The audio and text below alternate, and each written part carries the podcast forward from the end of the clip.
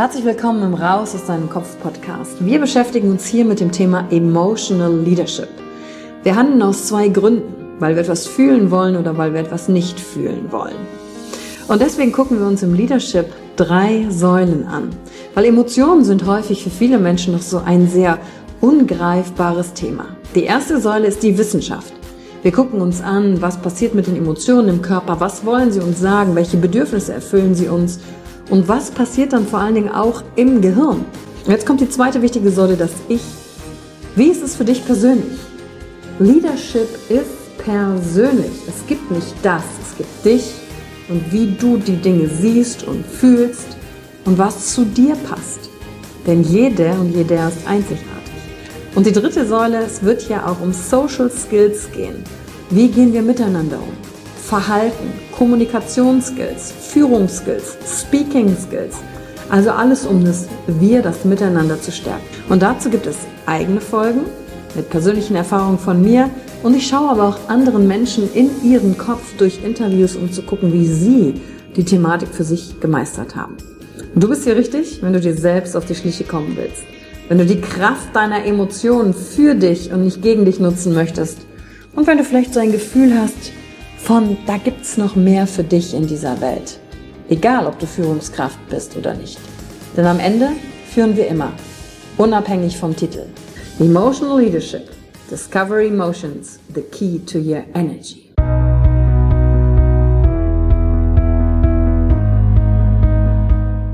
Hallo und herzlich willkommen bei einer neuen Folge von deinem Podcast Raus aus deinem Kopf.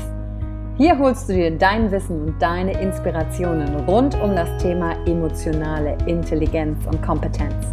Danke fürs Einschalten. Viel Spaß mit der heutigen Folge.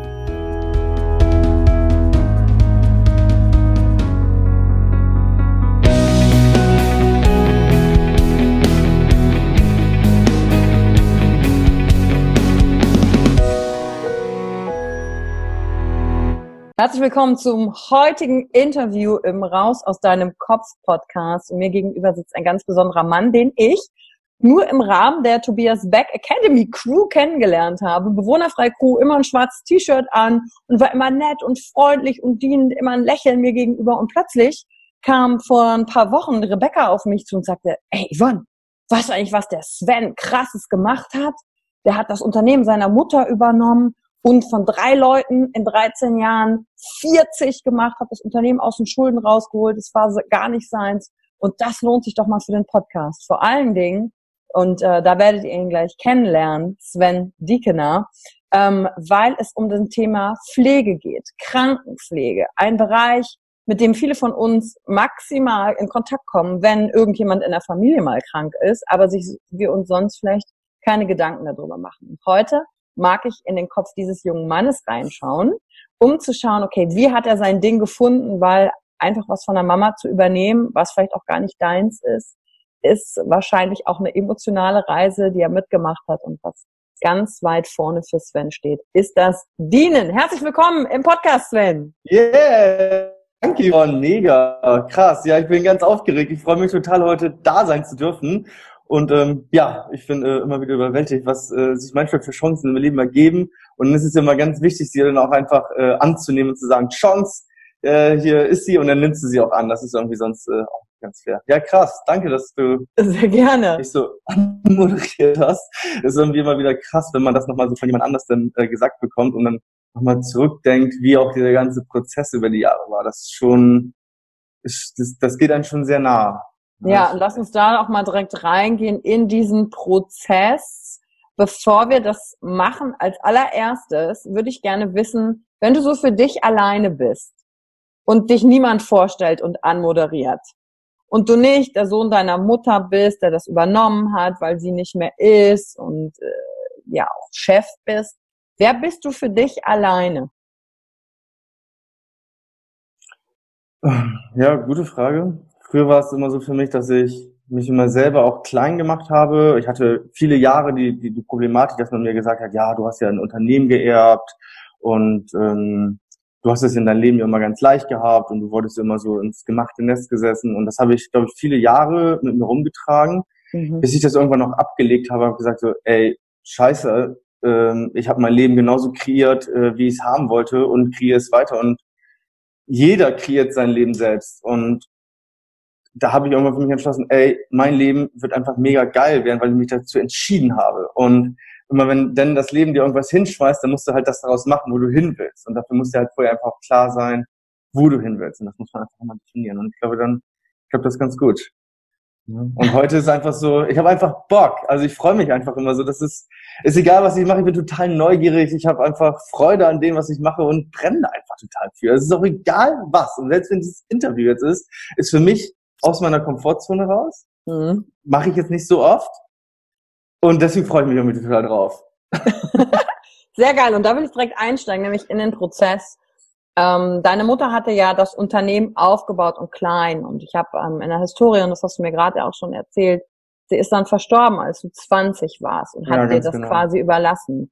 Wie war das eigentlich da für dich? Also du bist ja wahrscheinlich nicht mit dem Traum geboren, Krankenpflege jetzt für dich aufzubauen. Wow, das ist mein Lebenszweck. Und dann kommen viele emotionale Dinge gleichzeitig. Deine Mutter ist nicht mehr da, das muss man emotional auch verkraften dann hast du da ein Geschäft und Schulden und vielleicht keinen Plan mit 20, was du machst. Was ist da passiert? Nimm uns da mal mit, vor allen Dingen auch in die Reise in deinen Kopf, wie du dann Schritt für Schritt das gedreht hast. Also was ist ja. damals passiert? Ja, das ist auf jeden Fall echt krass. Das ist wirklich so, der, ist, äh, der wird richtig der Boden dir unter den Füßen weggezogen und du fällst so richtig auf die Fresse und genau, wie du sagst, es sind mehrere Sachen dann gleichzeitig passiert. Ah, ist meine Mutter einfach gestorben. Ich habe meine Mutter über alles geliebt. Wir hatten ein super gutes Verhältnis. Und mhm. ähm, das allein mit 20 ist schon eine Herausforderung für sich. Das ist wirklich echt richtig krass gewesen für mich. Das ging mir wirklich sehr nah. Gleichzeitig musste ich aber auch am, am, am nächsten Tag, auch wenn das Unternehmen noch ganz klein war, für das Unternehmen da sein, weil da waren ja auch ich glaube, drei oder vier Mitarbeiter waren wir damals, die auch gesagt haben, ja, ey, wie geht das jetzt mit mir weiter? Die standen ja dann genauso da und wussten nicht, was passiert. Mhm. So dass ich dann das auch direkt mitmachen musste. Und so hatte man dann halt ganz viele verschiedene Baustellen.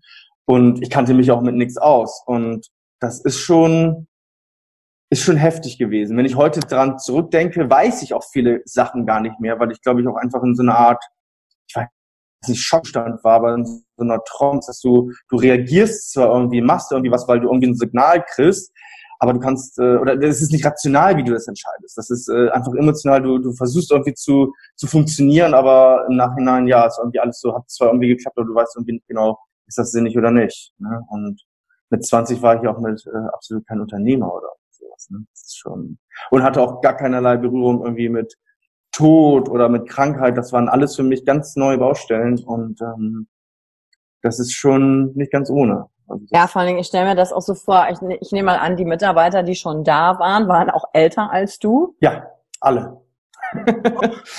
und äh, dann äh, auf deren Seite auch, jetzt ist mein Gedeih und Verderb oder meine, meine Zukunft, die Abhängigkeit hängt ja von diesem 20-Jährigen ab, ja. der vielleicht keinen Plan hat ähm, wie, wie bist du klargekommen? Also was hast du gemacht, auch innerlich gedacht, äh, wenn du dich noch an Sachen erinnern kannst, aus dem Funktionieren heraus? Also wie bist du damit dir um, umgegangen einfach in dem Augenblick?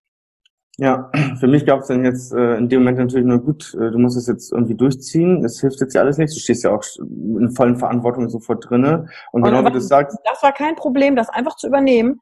Und da gab es nie diesen Gedanken von, wow, ich will das nicht, was hat die Mutter mir hinterlassen? Doch, auf jeden Fall. Also äh, für mich war dann in dem Moment als erstes, okay, ich gucke mir das jetzt kurz an, gucke irgendwie und dann will ich das so schnell wie möglich alles loswerden. Ich verkaufe das irgendwie und weg damit, das ist, geht gar nicht. So, meine mhm. Mutter wollte, wo sie gelebt hat, hatte mich auch schon öfter gefragt, willst du nicht mal bei mir mitarbeiten und sowas und kannst du mal am Kunden arbeiten? Ich so, bist du bescheuert, das mache ich nicht. Ich fasse doch keine alten Menschen an. So, mhm. das war so überhaupt gar nicht so meine Welt. Und genau, dann musste ich und dann hatte ich keine Wahl mehr und genau wie du es gesagt hast, ich war halt sehr jung, mir hat das keiner zugetraut. Ähm, die Mitarbeiter, dass du, du merkst es, du fühlst es, ähm, nach dem Motto, ach du Scheiße, was will der denn jetzt hier, der Junge? Und ich war ja auch mit Sicherheit nicht in der besten Verfassung gerade in der ersten Zeit. Mhm.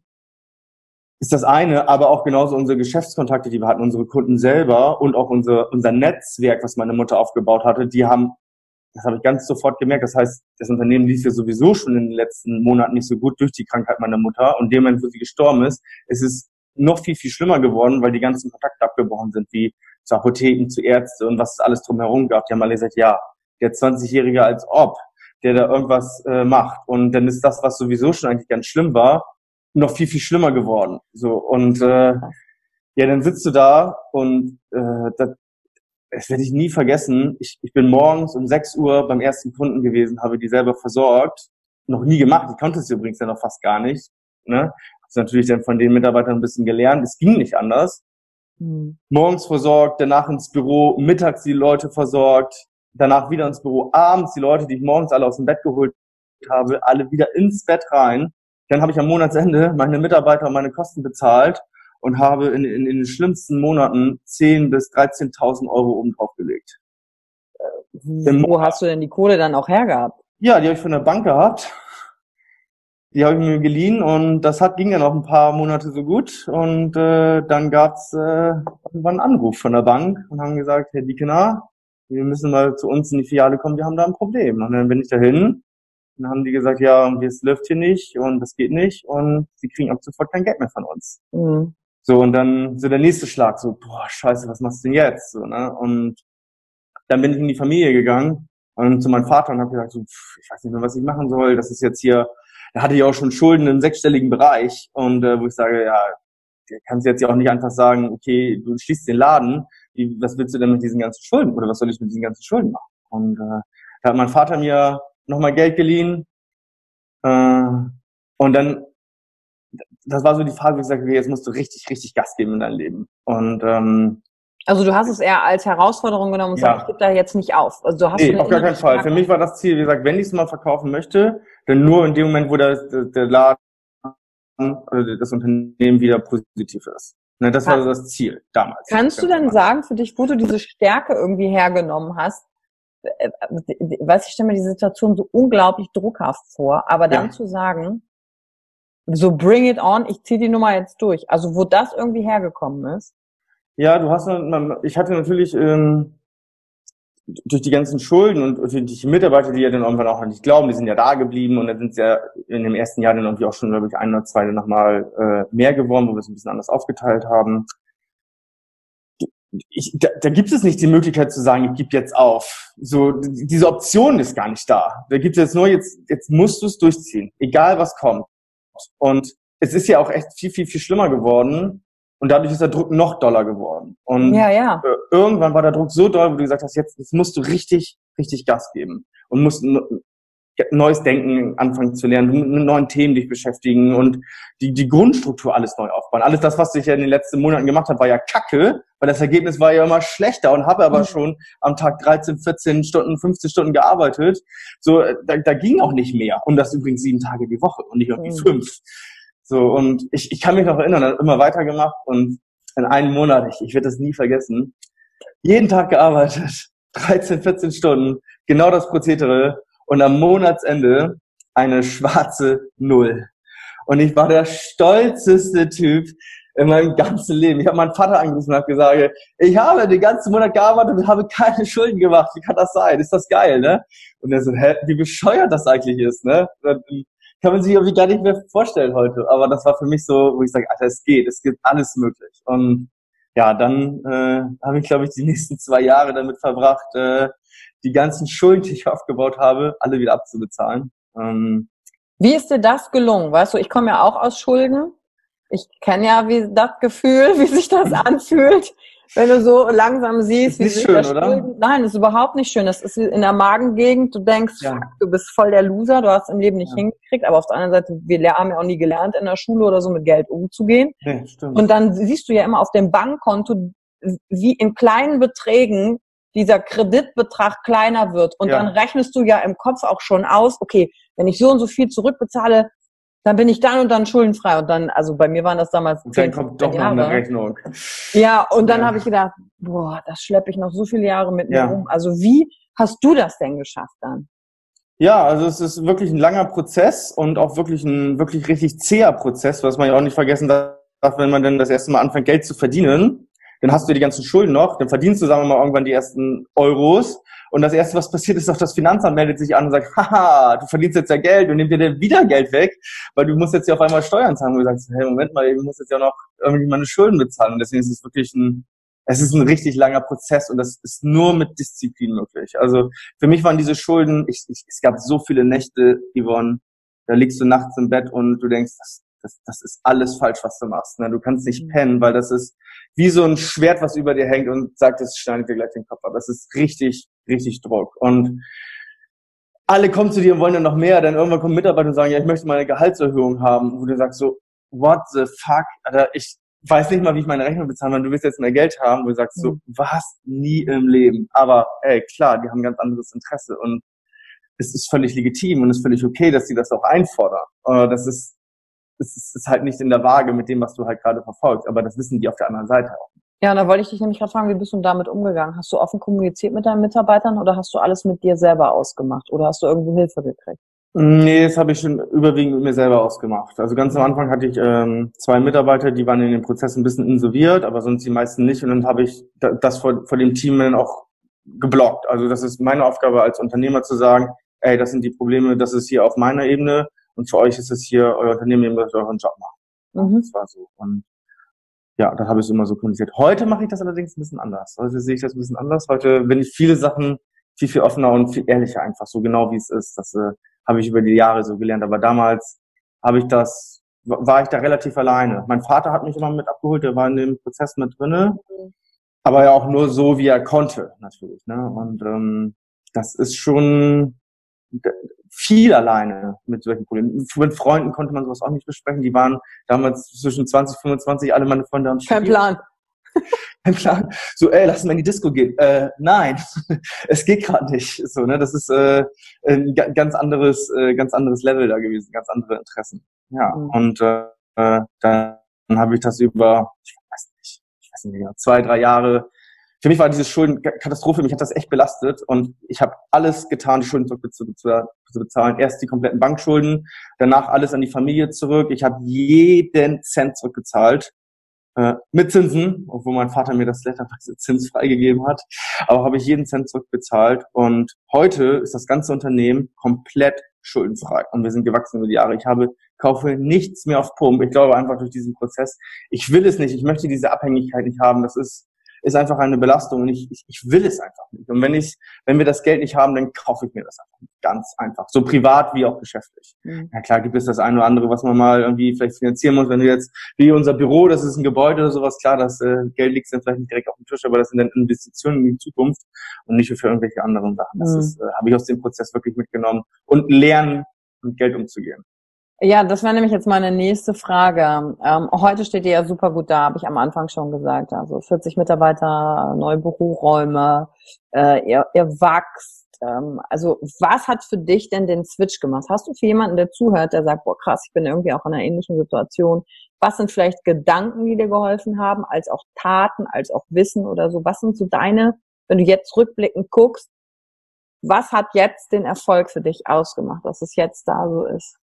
Ja, also das äh, aller, allergrößte Investment, was man überhaupt nur tätigen kann, ist wirklich in sich selbst. Das kann ich wirklich, ich weiß, das hat jeder schon 10.000 Mal gehört.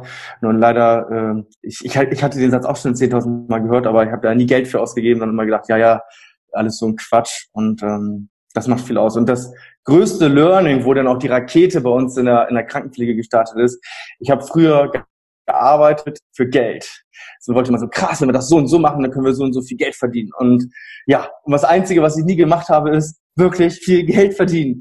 So, und irgendwann habe ich das halt immer mal Klick gemacht und habe dann gesagt so, hm, lass uns doch mal eine richtig geile Arbeit an Menschen machen. Mhm. Und habe nur noch mich darauf fokussiert, ey, wie können wir eine gute Arbeit an Menschen machen. Und das war der einzige Fokus. Und in diesem ganzen Konstrukt, wie wir eine gute Arbeit an Menschen machen, kam das Wort Geld verdienen gar nicht mehr vor. Mhm. So, und das war total krass. Und dann haben wir uns neue Sachen überlegt. Wie gehen wir mit Kunden um? Wie, wie machen wir unsere Arbeit an Menschen und, und, und all das? Und dann am Monatsende hast du total viel Geld auf einmal verdient. Und ich so, warum eigentlich? Keine Ahnung, aber egal, wir haben eine geile Arbeit an Menschen gemacht und haben damit viel Geld verdient. Total verrückt.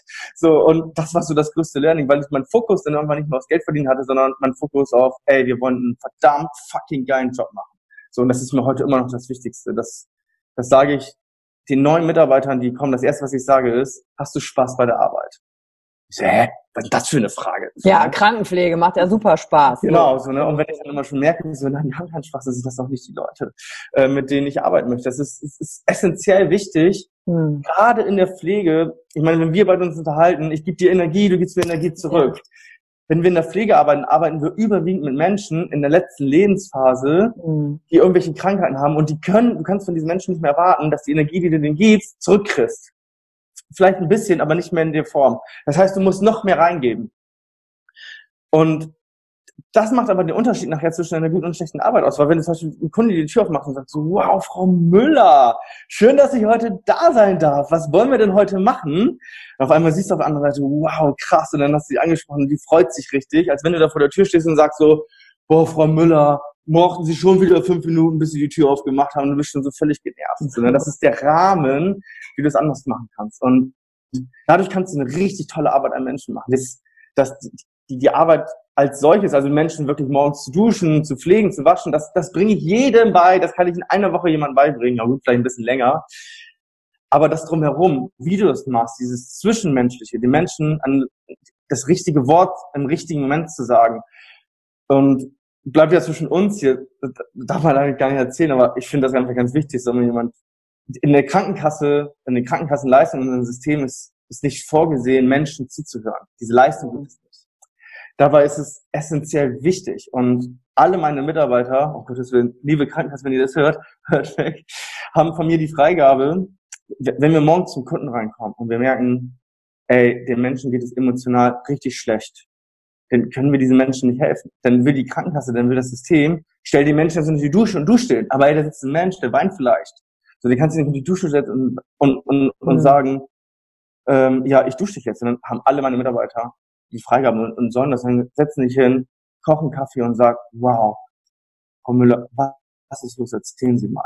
Und mhm. dann dürfen die einfach eine Dreiviertelstunde da bleiben oder eine Stunde da bleiben und diesen Menschen zuhören. Das ist doch der Unterschied nachher zu sagen, hey, ich habe eine gute Arbeit und eine schlechte Arbeit gemacht. Dann ist der Mensch eben den einen Tag nicht geduscht worden. Ja, und ist doch total egal. Aber Seelendusche.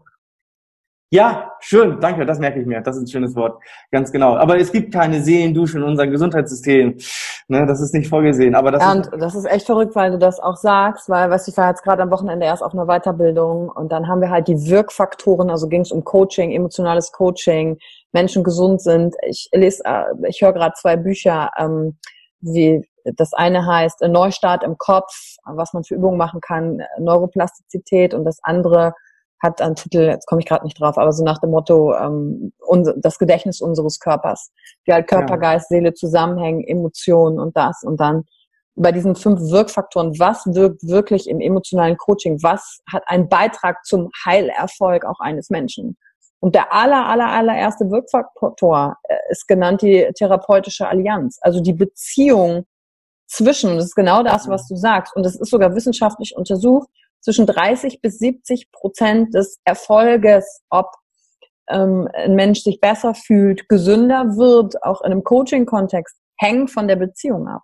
Und ja. wenn du diese Zahlen siehst, dann fragst du dich eigentlich, ja, liebe Krankenkassen, nehmt das doch bitte auf, weil da, dadurch könnt ihr am Ende des Tages vielleicht sogar Kosten sparen. Wir müssen nun mal die ähm, Faktoren angucken und aufgrund welcher Systeme wurden mal diese Variablen festgelegt. Ja. Vielleicht haben wir neue Erkenntnisse erlangt und das könnten wir machen. Also ich bin jetzt hier nicht der Krankenkassenexperte, aber logischer Mensch. Ja, das, äh, das ganze Kassensystem ist schon so ein ähm, so eine Sache für sich. Also das es gibt wirklich von allen Seiten wird auf die Branche eingehauen, ne? egal ob politisch, finanziell, was ist ja. von allen Seiten drauf. Und dabei ist es so ein wertvoller Beruf und so ein Eben. Beruf und man kann so viel zurückgeben und das ist einfach total toll und ich mache das wirklich so so so gerne. Das macht einfach so einen Spaß, das einfach machen zu dürfen. Das ist für mich unglaublich. Kannst du mich da mal ein bisschen mit reinholen, weißt du, aber für mich ist es auch so ein Bereich, damit habe ich auch ganz wenig Berührungspunkte. Ich weiß halt, meine Großtante, die ist irgendwann dement geworden und mein, ich war da im Ausland, mein Vater ist dann immer ähm, jeden Tag in dieses Pflegeheim, wo sie war gegangen, hat sie, hat sie gepflegt und ich habe halt auch gesehen, wie ihn es mitgenommen hat. Mein Opa das, das Gleiche, ist dann in so ein betreutes Wohnen umgezogen mhm. und stand dann auch irgendwann ja verwirrt auf der Straße, ne, ja. was man halt in diesen Stadien mitmacht, aber so habe ich auch keine Berührungspunkte, so ich bin komplett überfordert, okay, wie gehe ich mit solchen Menschen um? Dement also, ist natürlich so eine, so eine Sache für sich, das ist ist immer ganz interessant, also wir schulen unsere Mitarbeiter, alle zum Thema Demenz, mhm. weil es einfach immer ein wichtigerer Faktor wird. Und Demenz kann man eigentlich mal ganz schön erklären. Und ähm, stell dir vor, du hast ein Bücherregal. So, und ganz links ist deine Geburt und ganz rechts ist heute. Mhm. Und jetzt sind, ich nagel mich nachher nicht auf die Prozentzahl fest, aber irgendwie knapp 98 Prozent aller Demenz verläuft immer gleich. Und zwar, wenn du das Bücherregal hast, dann fallen immer die letzten Bücher raus. Mhm. Also letzten ein, zwei Stunden vielleicht mal, dann die ein, zwei Tage und dann mal die ein, zwei Jahre. Aber immer von hinten, ziemlich chronologisch. Es gibt zwar Momente, da fehlt mal so eins mittendrin, aber es fällt schon immer so von hinten oft raus. Und das merkt man dann ganz oft, wenn man mal sagt, ja, weißt du denn nicht mehr hier vor drei Wochen oder sowas? Nee, da kann ich mich nicht dran erinnern. Aha, da wird man schon mal so hellhörig oder so. Ne? Mhm. Und irgendwann so, ja, letztes Jahr Weihnachten, weißt du noch, da war doch das und das. So. Und ähm, Du sagst, nee, da kann ich mich gar nicht dran erinnern. Okay, und dann merkst du immer, dass hinten so ein paar Bücher runterfallen. Und jetzt gibt es die wichtigste Regel zum Thema Dement. Mhm. Dementkranke können nicht lügen. Das heißt, die sind ja in ihrer Realität. Ja, genau. und wenn die sagen, heute ist das Jahr 2000, ist das Jahr 2000. Mhm. ganz einfach. Und ähm, wenn man diese Regel jetzt beherrscht, das ist ganz schwierig, weil je nachdem, welche Bücher runterfallen, wir haben Kunden, die wachen morgens auf und sagen, wer ist denn die Frau hier? Die ist, das mhm. ist ihre Frau. Ich bin noch nicht verheiratet. Ja, das ist rausgefallen mit der Hochzeit. So, ne? Oder was wir auch hatten, das ist total krass. Ein, ein Flüchtling aus Russland, der muss irgendwie so 1900, ich weiß nicht ganz genau, 95 nach Deutschland gekommen sein mhm. und hat 1995 Deutsch sprechen gelernt. Mhm. Und dann fließend Deutsch. Und dann nee. kam er am nächsten Tag hin und er konnte kein Deutsch sprechen. Krass. Da ist genau das Buch rausgefallen. So, wenn du das jetzt aber weißt, dass ja zum Beispiel ein Dementkranker nicht lügen kann, musst du dich immer in dem Moment auf die Situation einlassen. Das ist ganz, ganz wichtig. In seine Welt mit reinnehmen lassen. Ganz ne? genau. Nicht und da gibt es so krasse Momente und das ist so wichtig, dass die, die, die Pfleger, äh, Betreuungs, alle Leute oder auch das Umfeld von denen, auch die Familie, das versteht. Ich kann dir so viele Stories erzählen, das, kann, das, das, das ist irgendwie lustig und schön, weil für den Kranken selber ist es in dem Moment ja erstmal eine ganz normale Situation. Genau. Nur für, für uns, weil wir sie sehen, ist ganz komisch. Ich gerade letzte Woche komme ich zum Kunden rein. Komm rein, mach die Tür nicht auf. Normalerweise macht er immer auf. So, ist schon komisch. Und hab, kennst du das, du kriegst du schon so ein komisches Gefühl mhm. im Bauch. So, irgendwas stimmt nicht. Mhm. So, Schlüssel geholt, reingegangen, und dann brüllte es schon. Ich so, okay, krass, Licht angemacht, geh rein. Möbel zerhauen. Im Wohnzimmer, äh, im Schlafzimmer, Möbel zerhauen. Und aus diesen kaputten Schränken, diese Schrankwände, hat er sich ein Auto gebaut und saß drinne und hat gesagt, er will jetzt losfahren. In dem Moment, ich erstmal total, ich so krass, ein, ein erwachsener Mensch, ne? Ja. Okay, krass. War ich erstmal Moment, ist so geschockt, ist okay. Sven, hast du aber mal gelernt, ein Dementkranker kann nicht lügen. Er sitzt jetzt im Auto, verhalte dich entsprechend. Ja, wo willst du denn hinfahren? Darf ich mitfahren? Habe ich als erstes an die Scheibe geklopft. Ich so, können Sie mal aufmachen hier? Dann macht er, dreht er runter. Ich so, moin, wie geht's? Was machen Sie denn? Ne? Ich dachte, wir wollten heute zusammen äh, Frühstück. Nee, Sie sehen doch, ich will jetzt gerade wegfahren. Ich so, ja, sehe ich. Na, wo geht's denn hin? So, aber in dem Moment, du sitzt ja auf dem Fußboden, auf dem Teppich. Ja. Dann sagt er, ja, ich besuche jetzt meine Kinder heute äh, und da will ich jetzt hin und ich will jetzt auch los. Ich habe auch gar keine Lust mit ihnen zu reden. Ja, das glaube ich. Hätte ich jetzt auch gar keine Lust. Sie haben ja schon alles an. Ne? Ich so, was halten Sie davon, wenn ich Ihr Frühstück sonst einpacke und dann gebe ich Ihnen eine Brotdose mit können Sie unterwegs essen? Mann, jetzt aber auch echt schnell dann. Ne? Ich so, okay, dann los. Und dann habe ich Ihnen Frühstück gemacht für unterwegs und habe Ihnen das dann reingegeben. Und dann habe ich im Moment alleine gelassen und habe immer so hingehört. Ne? Und dann ist er in seiner, in seiner Welt, hat er dann irgendwas gemacht und auf einmal hat er das alles wieder aufgeräumt. Also alles für sich kam dann so zehn Minuten später in die Küche, ich war dann noch da, bin geblieben. Ich so, moin, wie geht's? Und alles gut? Ja, alles gut. Und ich wollte heute noch mal ein bisschen frühstücken. Und er war ja wieder in seiner Welt. Und dann war, mhm. war er auch wieder im Hier und Heute. So, und dann hast du ihn reingelassen. Das, was aber die meisten Menschen instinktiv tun, ist, wenn zum Beispiel die Ehefrau oder der Nachbar oder das, der, die Kinder oder so reinkommen und sagen, oh mein Gott, Vater, Opa, was machst du da? Wieso hast du die Möbel kaputt gemacht? Das ist doch kein Auto. Doch, das ist ein Auto. Mhm. So, und in dem Moment muss man das akzeptieren. Stell dir vor, Yvonne, ich würde dir sagen, Yvonne, wir sind seit zehn Jahren verheiratet. Und dann sagen sie, Sven, bist du jetzt völlig bescheuert? Doch, Yvonne, wir sind seit zehn Jahren verheiratet. Und ich rede immer weiter auf dich ein. Bis du irgendwann total aggressiv auf mir gegenüber wirst. Ja, ist ja logisch. Ist ja logisch, weil es genau, nicht immer eine Wahrheit vorkommt. dir das vorstellen. Ein Dementkranker kann ich lügen. Und das ist wichtig in dem Moment einfach zu verstehen. Mhm. Na, egal welche Situation das ist. Das krasseste, was wir mal überlebt haben, und die, du holst in dieser Situation dann wieder raus. Die kommen dann, wenn sie so einen Anfall haben, auch oft wieder raus. Mhm. Das krasseste, was wir zum Beispiel mal erlebt hatten, ist, ähm, kommt Tür rein, hat einen Kunden, schreit vor Schmerzen. Hast du nie gehört, diese, diese Schreie? Die hat gerade, also Frau über 90, war in ihren Wehen. Ja. Am Schreien. Und die schreit richtig. Wo du zuerst denkst, was ist denn jetzt los? So, ne? Und dann presst sie und die Schwester hat instinktiv alles richtig gemacht. Beine breit, hm. pressen. Ja, wie halt bei der Geburt, ne? Wie bei der Geburt. Und sie presst und presst und presst und dann nimmt die irgendwann so, ne? Geht raus, kommt 20 Minuten später wieder rein. Halli, hallo, wie geht's Ihnen heute? Alles super, cool.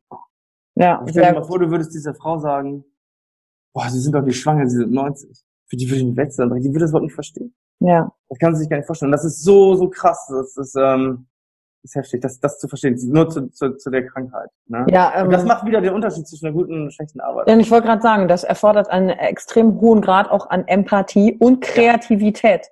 Total. Weil du musst ja raus aus deiner Realität im Kopf. Ja. Reinspringen können in ja. die Realität des anderen. Weil ich könnte mir vorstellen, Schauspiel- und Improvisationsunterricht könnte Pflegekräften in der Ausbildung echt gut tun. Ja, du, du musst, ich, ich, man muss in dem Moment auch seine eigene Komfortzone verlassen. Du kommst dir ja total albern vor. Ja. Total. Aber du weißt ja, ey, oberstes Ziel, ey, eine gute Arbeit an Menschen machen. Und das ist der, der einzige Weg, den du in dem Moment richtig machen kannst. Ja, und diese Frage, guck mal, was ich eben gesagt habe. Worum geht es jetzt gerade? Geht um die Beziehung zwischen dir und dem. Und was wenn ich jetzt aber dagegen argumentiere und versuche, den aus dieser Realität rauszuholen, dann störe ich die Beziehung, die wir beide haben, die ja den Heilungserfolg maßgeblich beeinflusst. Und wenn ich mir dann die Frage stelle, worum geht es jetzt eigentlich gerade wirklich? Okay, um die Beziehung geht's, was können wir tun? Und dann löst sich die Sache ja auch genau. wieder auf. Du kannst dann mit so gewissen Fragetechniken und sowas die Leute irgendwann halt so ein bisschen wieder rausholen. Manchmal klappt das ganz gut, manchmal klappt das ganz nicht so ganz gut. Ist auch mit viel Übung verbunden. Ja, ne? und also dann kommt die Erfahrung so dazu, ist klar. Ganz genau. Ne? Das ist, aber es ist cool. Und da habe ich nämlich dann direkt drei, zwei Fragen. Danke, dass du das geteilt hast, weil du immer, du bist, du redest ja komplett begeistert davon. Ich, also viele Menschen haben ja auch was Pflege und Kranksein angeht und hier will ich nichts mit zu tun haben, weil sonst wie sonst springt's auf mich über und sonst brauche ich selber mhm. Pflege und Krankheit. Gibt ja auch Menschen, die sagen, lass mich über den Tod reden, ich habe Angst, dass ich sonst morgen sterbe. Also ja. diese Logik befindet sich ja in einigen Köpfen. Wo kommt deine Begeisterung dafür her? Was, weil das Wort dienen höre ich bei dir so, so oft. Was ist es? Nimm mich mal mit in, in dich rein, Sven. Wie fühlt sich das für dich an? Wo kommt das her? Wo das herkommt, kann ich dir gar nicht genau sagen. Es ist, äh, es ist einfach, äh, wenn du, wenn du Menschen siehst, die unsere Hilfe annehmen, du, du guckst in diese Gesichter ein und wenn du da eine gute Arbeit machst, du kriegst ja, ohne dass ein Wort gesagt wird, die Dankbarkeit ja schon wieder. So, die, die gucken dich an, du, du hilfst diesen Menschen in der letzten Lebensphase. Und ich, ich, für mich wäre es, wenn du da mit, mit schlechter, negativer, trauriger Emotion, Energie reingehst. Mhm. Die, die Menschen sind noch nicht tot. Nein. Die, die leben noch. Warum, ich sage immer, und, und, und alle machen es gleich. Da gehst du zu jemand rein, in der letzten Lebensphase ist das erste, was die Leute machen, ist, die fangen an, so einer Babysprache zu reden, no, oh, kleine Omi, sowas. Und ich so, hä, wieso, die ist doch nicht, die, das ist doch, das ist ein ganz normaler Mensch. Wieso redest du nicht normal mit denen? Mhm. Und das nächste ist, wenn jemand zum Beispiel auch, ähm, wo es auch wirklich dem Ende nahe geht, also auch zum Beispiel wirklich in den letzten Lebenswochen ist, fangen auf einmal alle an zu flüstern und dann so ganz leise. Und ich so, warum? Was willst du denn damit bezwecken? Willst du den Menschen, der jetzt im Sterben liegt, noch die letzte Energie rausziehen oder was? Geh doch da rein und mach's doch genau anders. Und er sagt so, wow, klasse, dass wir heute hier sein können. So das Erste, was wir machen, wir haben zum Beispiel eine Mitarbeiterin, ähm, die fängt dann auf einmal an und sagt, ich habe heute ein Gesangsbuch mitgenommen, wir singen erstmal fünf Minuten. Und dann singen die natürlich auch noch so leise mit. Ja, warum denn nicht? So, so warum, warum, warum gibt man das nicht mehr mit rein? So, die Menschen sind noch nicht tot. So, behandle die nicht so, als ob die jetzt tot sind. Das wollen, also ich, ich weiß nicht, habe ich noch nie erlebt, dass jemand sagt, behandle mich jetzt so, als ob ich schon tot wäre. So, natürlich ist das schwierig und das ist super emotional. Gerade, also erstaunlich ist gerade viele ältere Leute freuen sich ganz oft drauf auf den Tod. Hm. Ganz, ganz oft, Yvonne. Das ist echt. Das ist krass, auch diese Gespräche dann zu fragen, ja, ich warte jetzt, mein Mann ist irgendwie vor zehn Jahren gestorben, ich habe jetzt noch ganz viele Sachen gemacht, die ich machen wollte, es reicht. Oh, krass, wie, wie meinen Sie denn das jetzt? So, ne? Ja, ich habe jetzt irgendwie alles gemacht und das ist irgendwie jetzt auch gut. Ich wäre jetzt auch bereit zum Sterben. Ganz trocken. Du sagst so, oh, krass, hat, hat die nicht gesagt. Doch, ist es so, ist ganz krass. Die sind irgendwie, die sind irgendwie ready. So, und, und sind auch richtig mit dem Gedanken, obwohl die noch gar nicht so weit sind. Mhm. Es, es ist total verrückt. Und ähm, das ist so. Anders ist es natürlich auch, es gibt, es gibt natürlich auch Kunden, die wir durch Krankheit kriegen. Das sind oft Jüngere, heute immer mehr, äh, oft Krebskranke im Endstadium, die werden aus dem Krankenhaus entlassen, weil die im Krankenhaus kriegen die, die Nachricht, wir behandeln sie nicht mehr, äh, keine Chance mehr auf Erfolg. Mhm. So, dann übernehmen wir die direkt. So, und das sind oft Leute zwischen 40, 50. So, zwischen 50, 60. Die sind überhaupt nicht ready zum Sterben. Mhm. So, die haben irgendwie eine Frau, Familie zu Hause und wenn, wenn wir da reinkommen in die Tür, da, da merkst du richtig so, dass das, Schwere. das ist richtig ätzend. Das, mhm. die, da sind die, ist die Frau oder Mann, je nachdem wie es ist, nicht darauf vorbereitet, die Kinder sind nicht darauf vorbereitet, mhm. es ist schwierig drüber zu reden. Da ist die meiste Arbeit, die wir machen, gar nicht für den unseren Kunden, mhm. sondern für die Angehörigen. Sondern für die da zu sein. Das ist mhm. das ist die viel wichtigere, viel viel schwierigere Aufgabe. Das machen wir nicht alleine, da gibt es ja Hospizdienste, mit denen wir zusammenarbeiten das ist viel schwieriger, weil da, da, da, da klammern die richtig, da lassen die nicht los. Und das ist schwer. Das nimmt einen noch mit. Ja, also ich wollte gerade fragen, auch. Das um, ist, ähm, das, das geht ganz, ganz, da, da ist richtig so, wenn, wenn ich vor der Tür stehe und berichte noch, also bei mir selber ist es so und es ist auch mhm. bei vielen Mitarbeitern so, da stehst du vor der Tür und bevor du klingelst, musst du so richtig so, kennst du das so, richtig so, mhm. Und dann geht's los. Also da musst du, musst du dich richtig drauf reinlassen. Und da ist die Energie dann auch ein bisschen, da kannst du natürlich nicht rein sagen, so, hallo, schön, dass ihr alle da seid, weil das wäre wär, wär nicht angebracht in diesem mhm. Moment. Ne? Trotzdem natürlich nicht, nicht die Energie noch runterziehen. Ne? Also dass den Leuten ja gerade erst, gerade den Leuten ja nicht die Energie auch noch wegnehmen. Ja. Ne? Aber das ist immer schwierig, unterschiedlich wie die, wie, wie die Situation ist. Es ist auch immer anders. Ne? Also das kann man nicht sagen, dass das immer, immer so ist dass man sich immer so verhält. Da ich nämlich dann zwei Fragen. Erstens, ähm, weil das ja hoch emotional auch aufgeladen ja. ist, wie sorgst du, wie gehst du mit dir selber um, dass du das auch nicht mitnimmst, weil, weil dein Leben ist, ist ja ein anderes, dass du das nicht mitnimmst, verarbeiten kannst. Und die zweite Sache ist, was für dich der Umgang mit ähm, Krankheit und Tod, weil ich nehme auch Extre Extreme wahr. Ich nehme auf der einen Seite wahr, ja. du bringst zwar viel Leichtigkeit in die Thematik rein, dadurch, dass du Menschen noch nicht behandelst, als seien sie tot, weil sie sind es einfach noch nicht. Nee. Und dann aber auch natürlich ähm, die Empathie zu haben für das Drumrum, was du jetzt zum Schluss ähm, gesagt hast. Also die erste Frage, wie gehst du mit dir um, dass du es nicht emotional mitnimmst? Und die zweite Frage, was macht es mit dir, und deinem Menschenbild oder dein Bild für dich und dein Leben, dadurch, dass du so Berührungspunkte damit hast, wie verändert das deine Sicht auf die Welt und das Total krass, das ist, äh, ist total schön, weil, weil das sind, ich, ich sage immer, ich sage immer zu anderen Leuten, stell die richtigen Fragen im Leben und mhm. das sind genau die richtigen Fragen. Es ist, ähm, es ist erstaunlich, dass du das so fragst, finde ich ganz krass, ich bin ganz überrascht gerade. Ist so. Für mich ist es wichtig zum Thema für deine erste Frage, wie ich selber damit umgehe, ist, ich, ich muss immer mit mir selber im Reinen sein, egal mhm. was es ist. Und ähm, für mich ist es wichtig, dass ich in diesem Moment 100 Prozent gebe. 100 Prozent in diese Situation, egal wie es ist. Meine 100 Prozent. Und jeden anderen erwarte ich das auch. Und in dem Moment, wo du sagst, ey, ich gebe mich da rein und du bist in dem Moment im wirklichen rein Dienmodus für jemand anders und hilfst diesen Menschen in der letzten Lebensphase. Ich kann nichts für die Situation, wie sie ist. Mhm. Ich habe diese Menschen nicht dahin gebracht. Ich kann ihnen aber helfen, in der letzten Lebensphase was richtig Geiles draus zu machen ne, indem ich zum Beispiel einfach die Energie switche oder äh, das da reingebe und, und mit den Angehörigen sprechen auf einmal die Situation anders darstelle. So wie hm. ich sie zum Beispiel habe ich das gar nicht gesehen, sondern die sind einfach nur total verharrt irgendwie in dieser schwierigen Situation. Mhm. So in dem Moment, wo ich selber 100% reingebe, egal wie das Ergebnis auch ist, also auch mhm. wenn's, wenn ich nicht das geschafft habe, was ich wollte, es ist dann erstmal, es klappt ja nicht immer alles, in dem Moment, wo ich 100% reingegeben habe, bin ich mit mir immer im Reim. Mhm. Weil ich sage, ey, ich habe alles gegeben, ich habe mich reinge reingehangen und dann passt das, dann bin ich mit mir im Reim. Und zu deiner zweiten Frage, und das finde ich richtig, richtig gut und ist, glaube ich, eine ganz wichtige Frage. Bevor ich das auch mit der Krankenpflege alles gemacht habe, und ich sehe es auch in meinem bekannten Freundeskreis, das ganze Thema Krankheit, Tod ist in, ist, ist ich weiß nicht, ich kann ja nur von meinem Umfeld sprechen, nie ein Thema. Hm. Das wird nicht besprochen, das wird nicht angesprochen. Die Leute haben ja schon ein Problem, wenn du sagst, obwohl es noch weit, weit weg ist, ja, was ist eigentlich mal, wenn ich sterbe? Nicht mal das wird nicht mehr besprochen. Und das ganze Thema ist ganz, ganz, ganz weit weg. Und dann kommt das halt irgendwann. Und dann sind die Leute fix und fertig, weil sie sich auf einmal mit beschäftigen müssen. Der Tod und die Krankheit, die holen uns alle ein.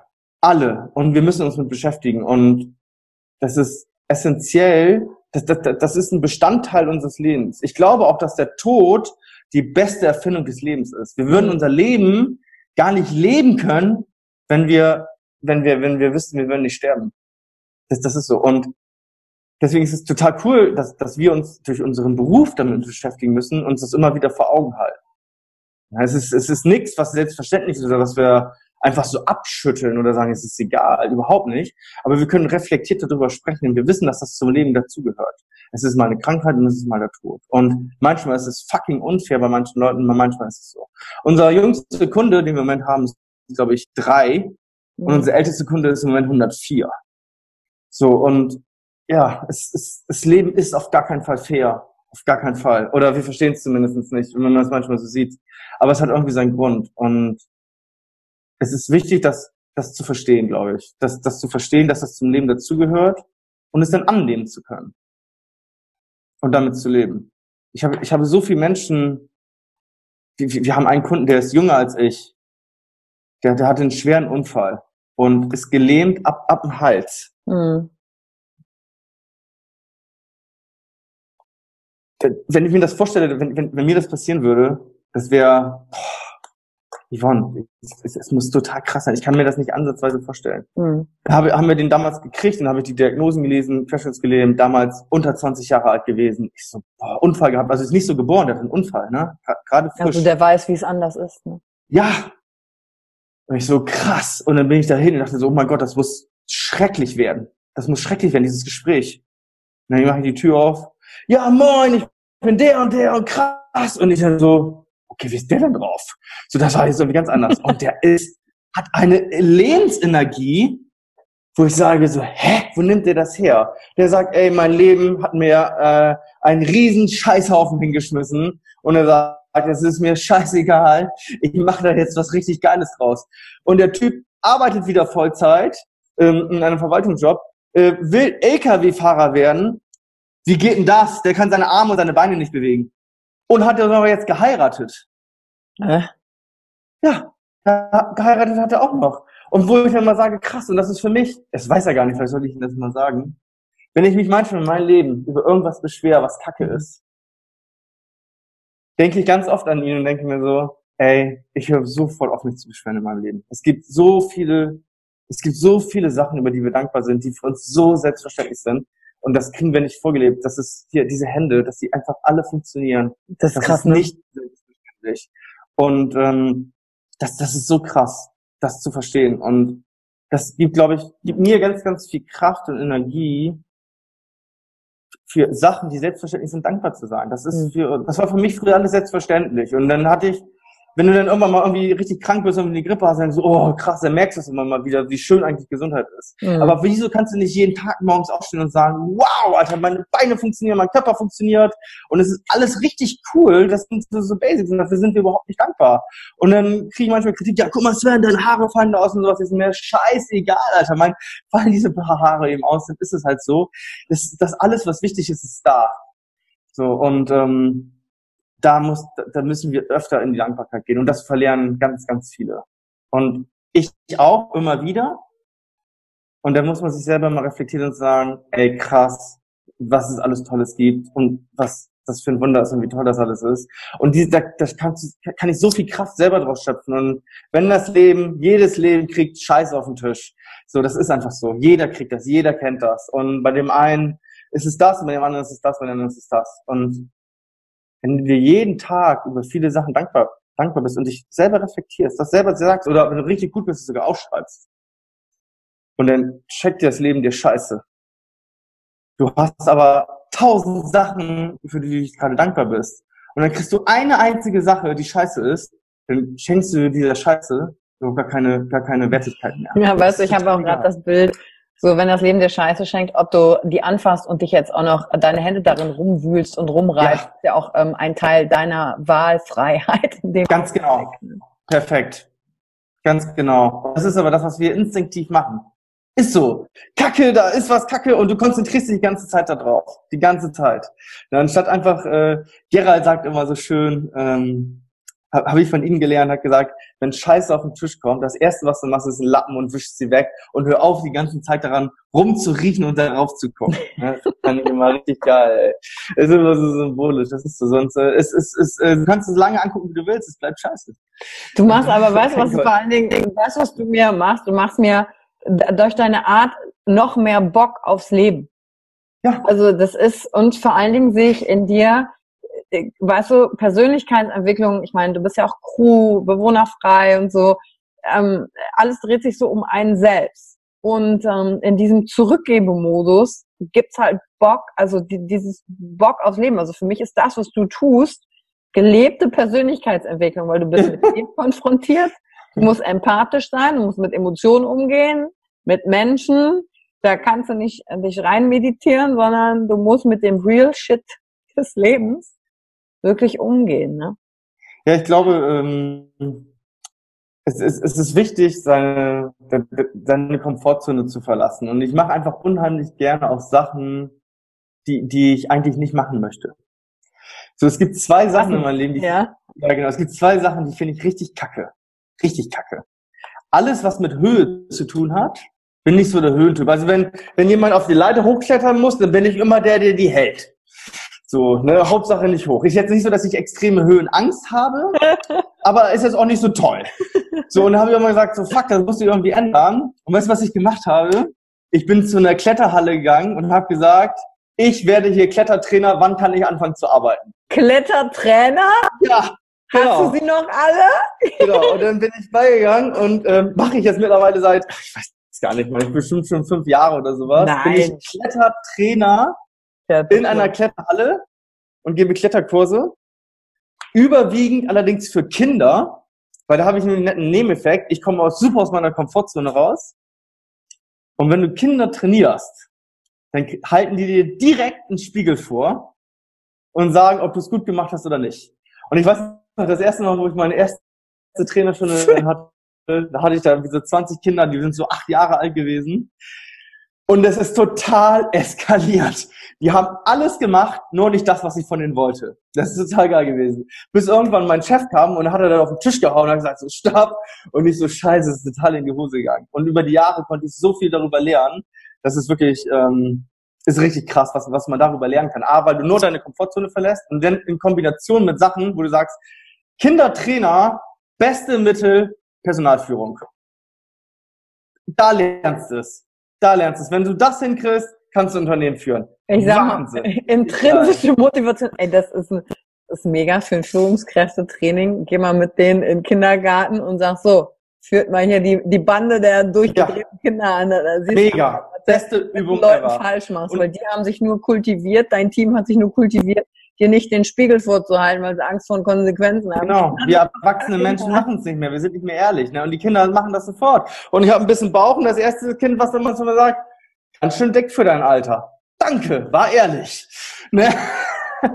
so und so kriegst es dann, ne? Das ist so, ne? Ist mega. Und da kannst du, kann ich super viel über mich selber lernen. Das ist echt, ähm, echt richtig, richtig geil. Wenn und was wie machst du das? Ja, okay. Sag das Allerwichtigste dabei ist, dann kommen andere Unternehmer, Kollegen, Freunde zu mir und sagen, ey, ganz ehrlich, Sven, hast du es nötig, hier noch für einen Mindestlohn irgendwo arbeiten zu gehen, um dein Gehalt aufzubessern? Wo mhm. ich hm. sage so, du hast es nicht verstanden, worum es geht. Ne? Ich würde sogar bezahlen dafür, um das machen zu dürfen. Ne? Das ist doch für mich, ich kriege Geld dafür, was zu lernen. Wie geil ist das denn?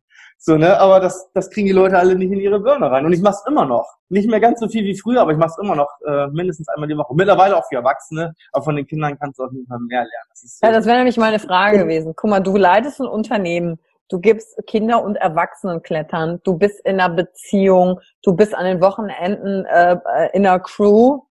Wie geht das?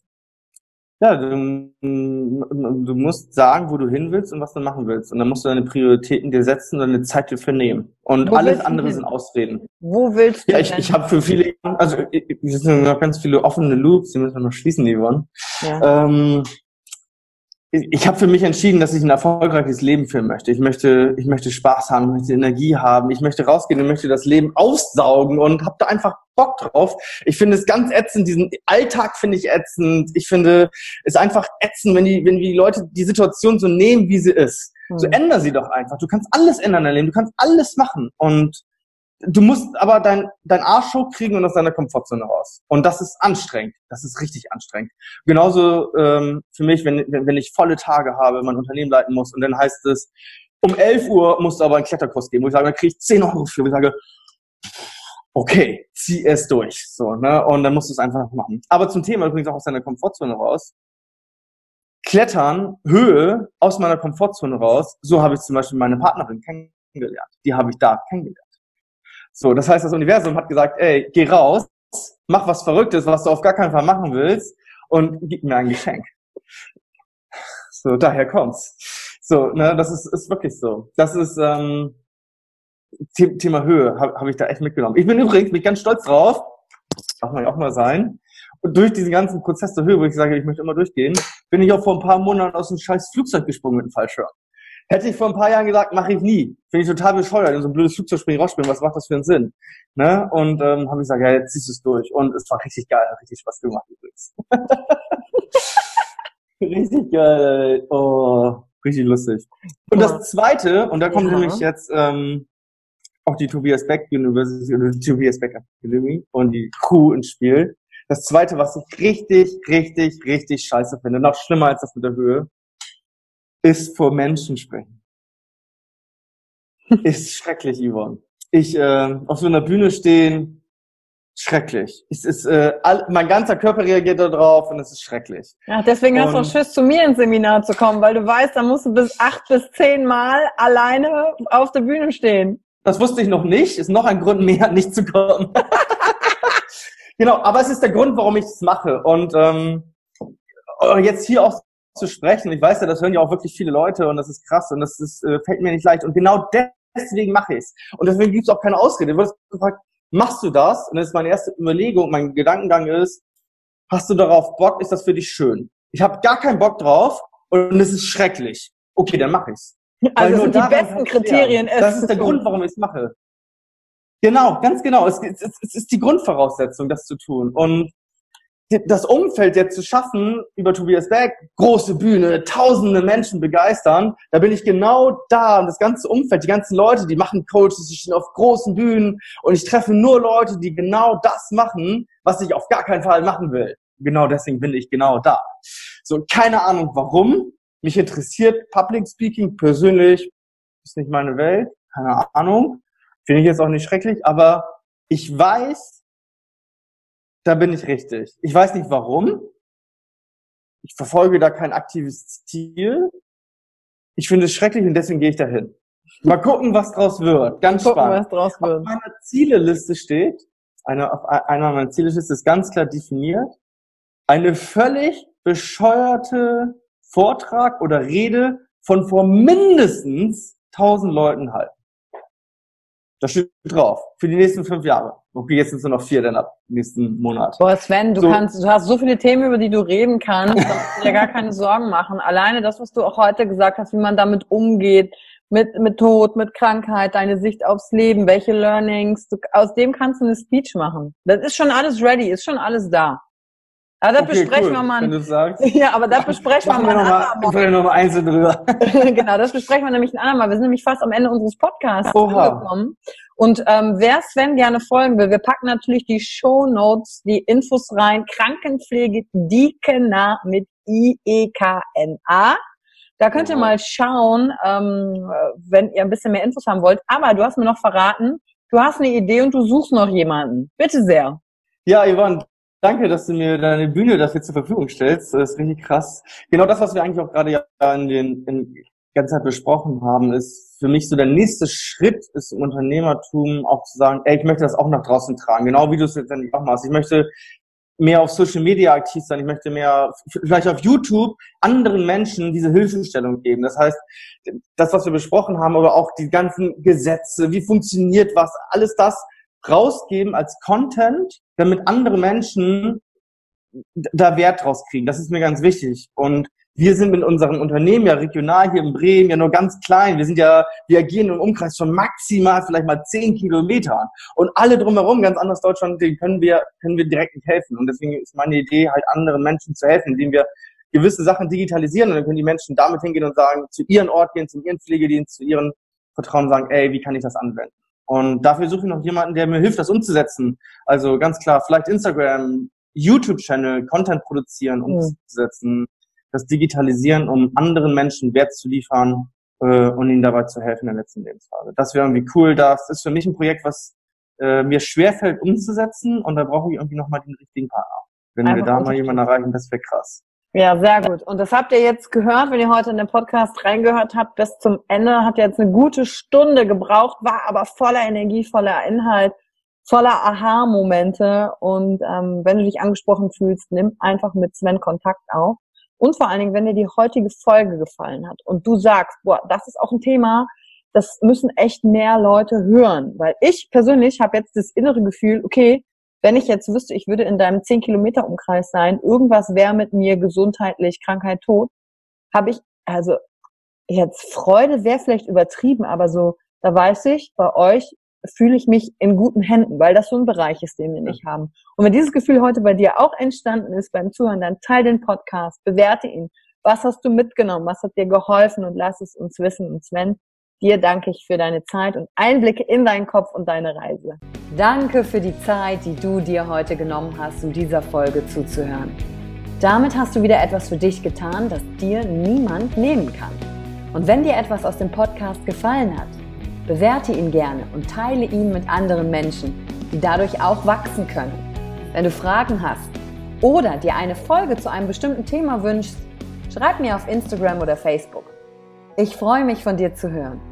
Deine Yvonne. Danke, dass du dir heute die Zeit genommen hast, reinzuhören. Die Folge hat dir gefallen? Dann lass mir doch eine Bewertung da. Schreib mir auf Instagram auch, wenn du einen Wunsch für eine eigene Folge hast. Und teile die Folge mit jemandem, der dir wichtig ist, wo du denkst, ah, der oder sie könnte davon profitieren. Und wenn du mehr zum Thema Emotional Leadership wissen möchtest, folge einfach den Links in den Show Notes. Ein Einstieg in unsere Welt der Emotionen könnte für dich auch die Emotion Entdeckertour sein. Ich freue mich auf dich und ganz besonders, dass du hier bist.